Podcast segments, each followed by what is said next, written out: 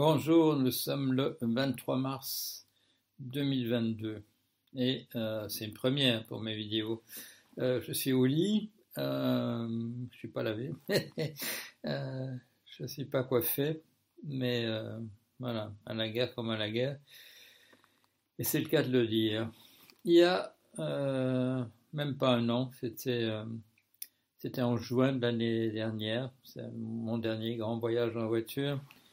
Je me trouvais au cœur de la France profonde et euh, voilà, je passais quelques jours chez des cousins et je vais au supermarché. Je vais au supermarché, on m'avait dit bon, tu vas pouvoir trouver des trucs, euh, voilà, ce qu'on cherche. Et il fallait d'ailleurs que j'aille en face pour mon cousin aller chercher euh, un boîtier, boîtier pour voilà, l'installation électrique qui mettait dans une pièce qu'on aménageait. Et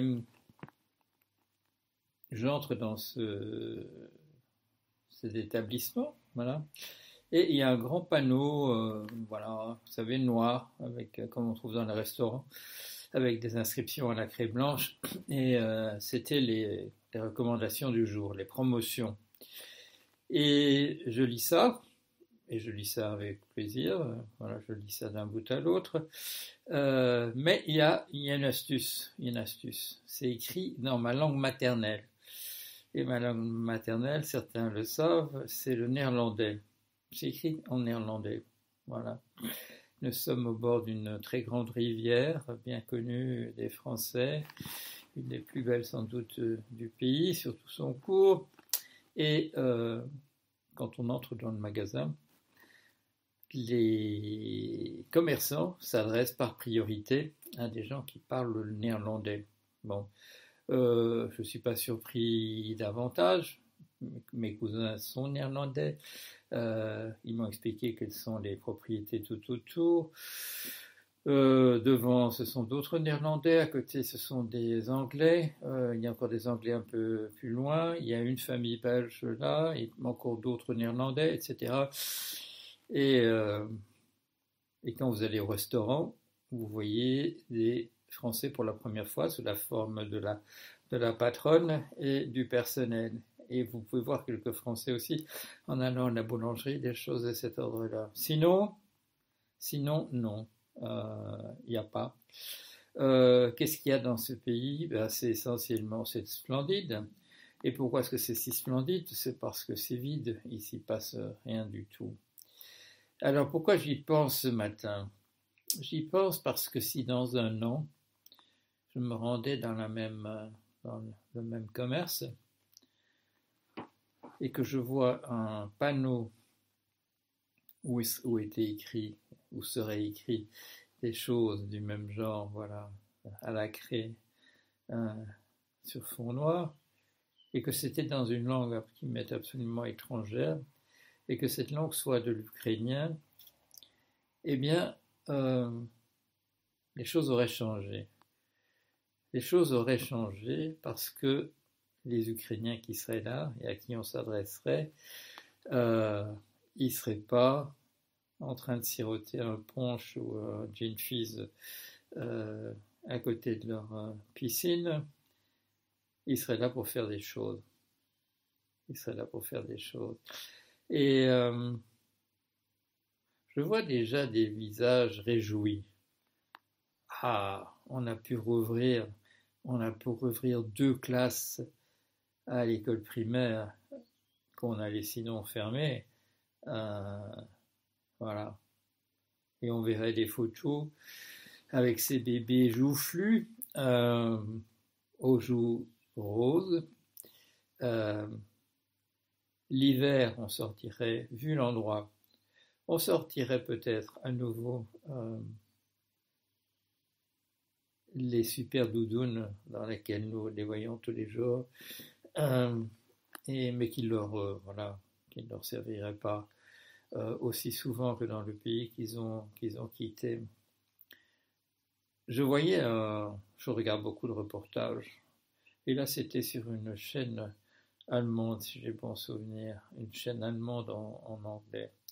Et euh, il y avait un monsieur et une dame. La dame avait un, un pull bleu sur un chemisier jaune. Le monsieur avait un complet qui avait l'air assez classique, mais il avait une assez belle cravate, un motif euh, jaune et bleu. Et ces deux personnes euh, interrogeaient un invité qui était présenté comme euh, un, réfugié russe, ancien dissident, et on lui demandait que pensez-vous de ces populations que l'on voit sur les routes? On a, il y a des scènes pathétiques ceux qui l'ont vu se souviendront de ce petit garçon épuisé qui n'arrivait plus à mettre un pas devant l'autre. Ça a beaucoup circulé. C'était pas, voilà, c'était pas une scène d'horreur, c'était pas un cadavre, euh, mais ça montrait bien la souffrance, l'épreuve dans laquelle passe un pays. Et donc ce monsieur on lui demandait que pensez-vous voilà, de ces populations euh, dont on nous dit euh, ce matin qu'on approche 4 millions et demi de, de, réfugiés, 4 millions et demi sur 45 millions d'Ukrainiens, euh, c'est un dixième de la population. Et bien entendu, ça représente essentiellement des femmes et des enfants, puisque les hommes plus des, des, garçons jusqu'à l'âge de 18 ans, mais les hommes, vous le savez, sont refoulés à la frontière pour aller, pour aller combattre. Et on demandait à ce monsieur, si mon souvenir, il s'appelait Morozov, ce dissident russe réfugié en Allemagne, que pensez-vous de ces populations sur les routes voilà, qui quittent leur pays, probablement une fois pour toutes. Et il a provoqué la consternation de ces journalistes qui s'étaient habillés par solidarité aux couleurs de, l'Ukraine en disant ont bien de la chance.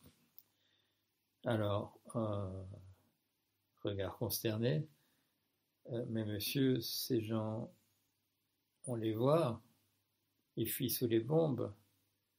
Il dit oui, mais euh, ils fuient un pays pauvre et ils vont vers des pays riches où ils resteront probablement et ils, fuient un pays qui est sous la menace de toute manière, qui était sous la menace déjà, ils vont se retrouver dans des pays où on les accueillera à bras ouverts. Qu'est-ce que vous voulez dire à bras ouverts? Ben, ben, moi je pense, je pense qu'ils pensent, ils savaient déjà ces, euh, ces pays où on dirait on va pouvoir pouvoir ouvrir deux classes de de l'école primaire et au niveau des gouvernements, on va pouvoir sauver la retraite par répartition, parce que vous savez bien qu'avec les démographies qu'on a, euh, ou de moins en moins de jeunes, euh, plus ou moins dans le désarroi général, parce que les emplois disparaissent, remplacé par l'informatique euh, qu'on appelle maintenant pompeusement souvent l'intelligence artificielle. Mais enfin bon, il y a un peu d'intelligence artificielle là-dedans, mais ça fait quand même disparaître pas mal d'emplois, des jeunes de moins en moins nombreux, pour payer des retraites de vieux qui euh, vivent de plus en plus vieux. Et euh, tant mieux, tant mieux pour eux et tant mieux pour moi. Mais un système qui allait à sa perte. Alors, si on pouvait voir revenir des jeunes, des jeunes qui, euh, qui travaillent et qui, qui bénéficieront de ces systèmes à l'arrivée si, bon, c'est un grand si, hein, si l'extinction ne menace pas de manière euh, massive d'ici là, parce que on le voit parfois dans quelques titres, euh, dans quelques titres, le, réchauffement climatique euh, s'accélère dans, dans, des guerres. Euh, c'est pas le moment où, euh, sans compter les nuages qui peuvent s'échapper accidentellement de, de centrales nucléaires, il y a un, très grand drame en, arrière-plan. Mais enfin, si, dans l'immédiat, on peut relancer nos, systèmes occidentaux à la, démographie euh, chancelante euh, par des populations qui seront accueillis à bras ouverts. Alors j'ai vu, c'était un très méchant dessin, c'était déjà il y a plusieurs semaines, c'était, voilà, c'était, ça n'émanait manifestement pas, je dirais, de la, de gens généreux. C'était une image où on vous disait, on vous montrait, on vous montrait deux enfants, un aux joues roses rebondies et l'autre euh, aux joues euh, basanées. Et on avait mis en dessous de l'enfant aux joues roses, on avait mis réfugié. Et en dessous de l'autre, on avait écrit migrant. Voilà. Et euh, bon, c'est du, c'est du Zemmour. voilà. Mais même, Zemmour, même Zemmour, il devrait réfléchir un peu.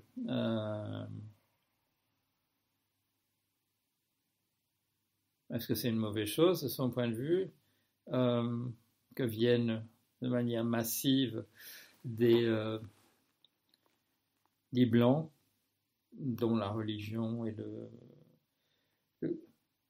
christianisme orthodoxe euh, je ne sais pas s'ils sont comme nous, c'est-à-dire qu'ils vont plus fort à l'église, mais enfin bon, c'est ça leur, contexte.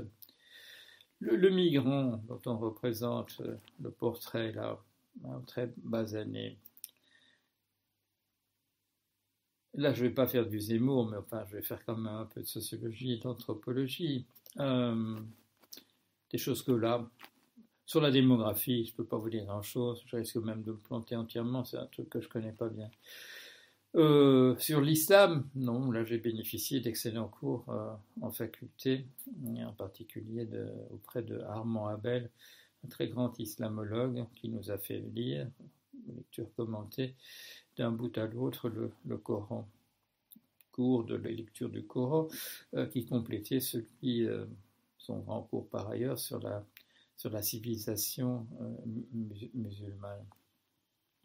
Et euh, la différence entre le, entre le bébé au, joues rebondi, réfugié ukrainien, et le, et le bébé basané, c'est qu'il y a un risque que le bébé basané, euh, au basané,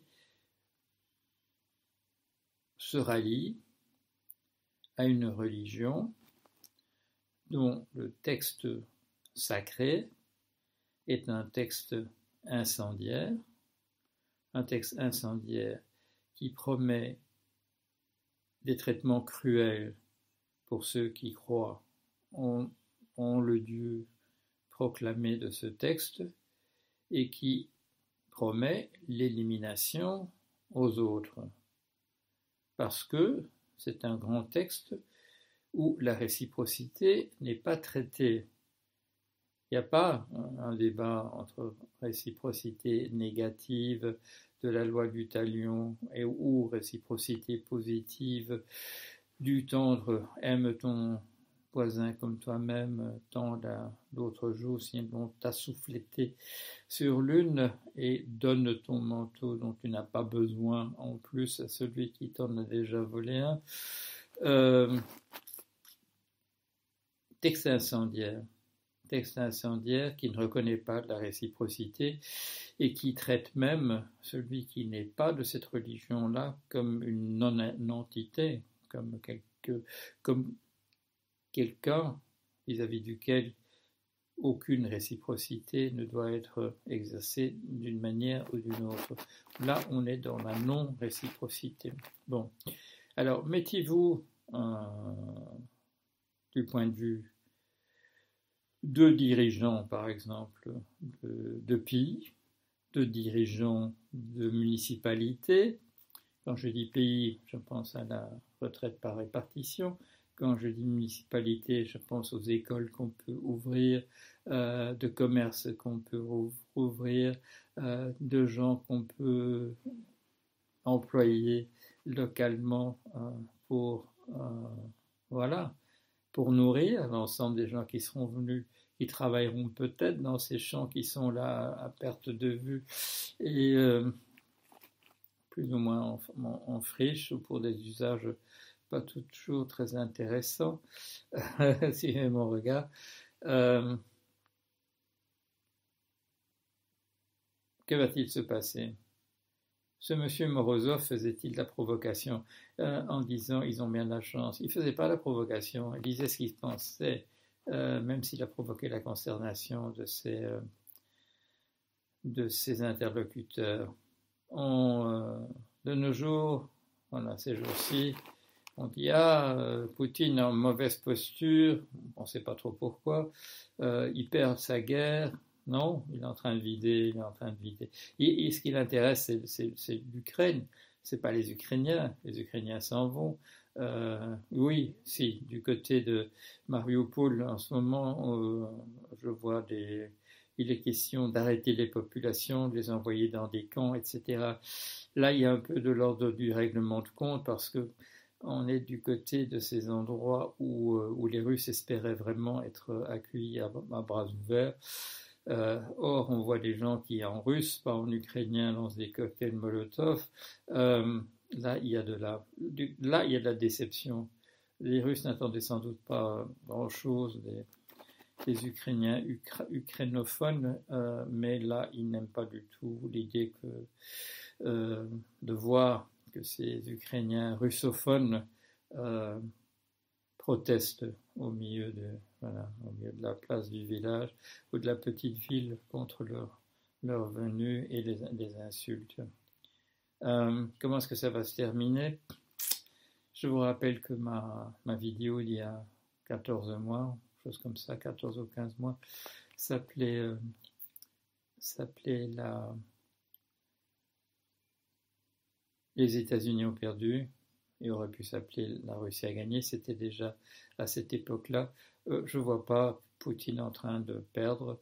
Je vois des nouveaux titres dans les journaux. Euh, la Russie va-t-elle employer, euh, va-t-elle déclencher une guerre cybernétique vis-à-vis des États-Unis alors que nous le savons, le système américain est complètement vérolé par, probablement par, par, par les Russes? Euh, on est peut-être en train de... J'espère qu'il y aura encore de l'histoire humaine euh, qui permettra dans 100 ans de, se pencher sur ce qui se passe en ce moment. Et là, on, parlera de migration, on parlera de la grande migration euh, ukrainienne. Déjà 10% du pays sorti, et c'est pas fini. les hommes, j'espère que la plupart d'entre eux pourront un jour rejoindre leur famille dans ces pays étrangers. Euh, déjà 10% de la population, à, quoi on va arriver? À 20%, 25% au total? Et encore, euh, quand je dis des chiffres comme ça, qui paraissent euh, absolument provocateurs, j'ai encore souvent tort. On va peut-être arriver à 30%, 35%. et, je dis rien, on ne sait jamais. Poutine, ça ne les intéresse pas, les, ukrainophones là-bas. Euh, et encore, et maintenant même les russophones, d'autres il, il doit, se méfier. Je crois pas que ça le dérange beaucoup que le, pays se vide entièrement. Et on verra, on verra, voilà, euh, on verra, le, on parlera de la grande migration des, des Ukrainiens à travers euh, l'Europe, eux qui viennent déjà de pas mal d'endroits, dont à l'origine, euh, enfin l'origine, parmi des peuplements anciens, des Suédois essentiellement, ce qui explique pourquoi ce sont des gens qui, euh, euh, qui, nous ressemblent, qui sont comme nous, qu'on ne distinguera pas automatiquement dans la rue.